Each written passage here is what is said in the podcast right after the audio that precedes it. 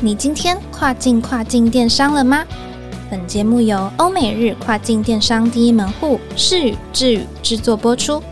在这个节目里，你即将听到最新、最专业的欧洲、美国、日本跨境电商资讯，以及由跨境专家分享的各种有趣电商营运故事。每周一个新主题，带你跨境跨境电商。大家好，我是 Doris，欢迎收听跨境跨境电商。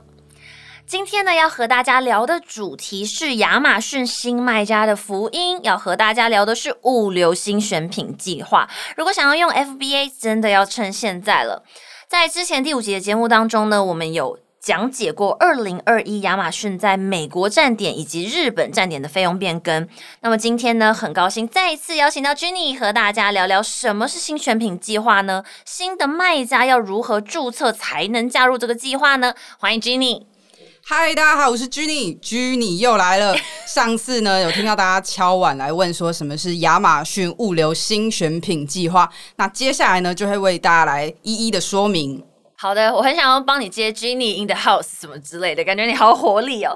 那其实我们都知道，去年四月份呢，亚马逊就已经宣布推出了所谓的亚马逊物流新选品计划。今年四月一号开始的这一个部分，比较像是加码试出更多的优惠。那今天呢，因为这个计划它确实内容是很呃繁多的，所以我们今天把重点呢聚焦在物流方面和大家介绍好吗？首先先讲讲新选品计划，参加这个计划有什么好处？是的，这次的这个优惠项目包含了免除月度仓储费、移除费以及退货处理费的部分。再来就看到的是这个月度仓储费跟这个移除费用免除的部分呢，就是包含了像标准尺寸的这个前五十件的商品，以及大件尺寸的前三十件商品。那当然可能就是要在特别注意的是，针对这个库存接收日这个期限内呢，有一定的条件限制。那至于这个服装鞋靴类商品呢，呃，亚马逊也有一定库零条件的限制，就是说在这个天数限制下的服装以及鞋靴类商品有免除月度仓储费以及移除费，甚至是退货处理费的这个优惠。那我觉得，呃，详细情形呢，因为其实它比较复杂一些，也蛮建议大家就是可以去看这个亚马逊物流新选品计划的这个计划详情。那再来就是我们来看到，就是针对这个新加入亚马逊物流，而且这个注册亚马逊物流新选品计划符合要求的卖家呢。他如果使用这个亚马逊合作承运人计划的话，是亚马逊有提供这个一百美元的这个运费折扣。哇，那听起来其实好处是蛮多的，但是要怎么样才可以符合资格参加这个新选品计划呢？首先呢，就是你必须是一个专业卖家，也就是说，你如果是个人卖家，就是 sorry 哦，就没办法参加这个物流新选品计划。好，那在首先你是专业卖家之后呢，就是你的这个 IPI，也就是库存绩效指标分数呢，要达到四百分或者四百分以上的这个成绩。那如果你现在是新卖家，没有分数的话，就比较没有这个情况。那再来就是呢，针对这个商品的尺寸也有一定的限制，像美国的话呢，就是。针对这个标准尺寸以及大件尺寸的这个商品，这个才能够符合这个计划条件。那日本则是小号尺寸以及标准尺寸商品。那当然就是必须要是这个亚马逊物流的新商品。哦，了解了。那前面有讲到几个专有名词，我想是不是可以再跟听众朋友们做一些说明哦？刚才有讲到月度仓储费以及亚马逊合作承运人，这是什么呢？呃，来谈到这个月度仓储费呢，就是大家来想象，就是说，假设你的商品进到这个亚马逊的仓库，那亚马逊呢会针对这个体积的空间，那单位就是每立方英尺的这个费率来计算。那其中这个十到十二月是亚马逊的旺季，那它的这个费率就会比一到九月再来的高一些。那每个月的这个费用呢，都是在这个七号到十五号之间收取这个上个月的月度仓储费。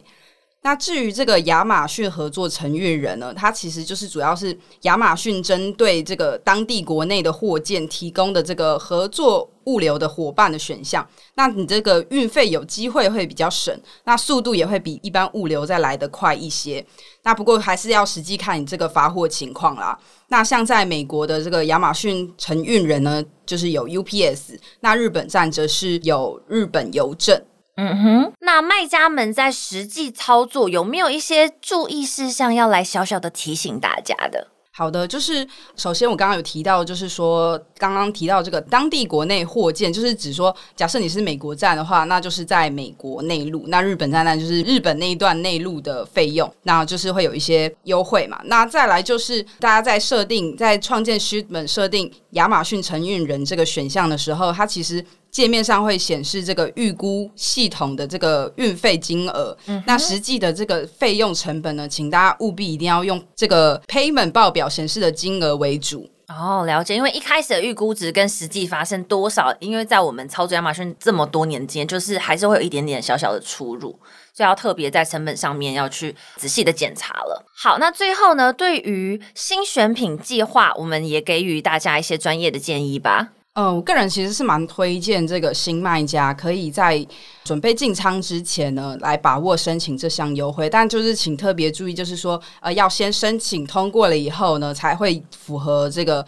优惠的资格。那再来就是我自己审核经验，大概是一到两天，其实就可以收到官方发出来的这个注册成功通知信了。那另外就是鞋靴类的商品啊。那因为这项计划刚有提到提供一些月度仓储费、退货处理费的一些减免，所以其实对于这类商品的卖家呢，其实有更多可以尝试的空间。好的，希望呢这样的新选品计划，尤其对于刚开始想要踏入亚马逊的卖家，应该都可以有一些帮助了。如果你喜欢自己的 Podcast。欢迎呢，留下你的五星好评，或者是诶写下你的感想心得，我们都会认真的去查看你的这个留言喽。那再来就是祝大家天天爆单，天天大卖，太好啦！谢谢大家的收听，记得每周二早上八点钟，让我们带你跨境跨境电商。我是 Doris，我是 Jenny，拜拜，拜拜。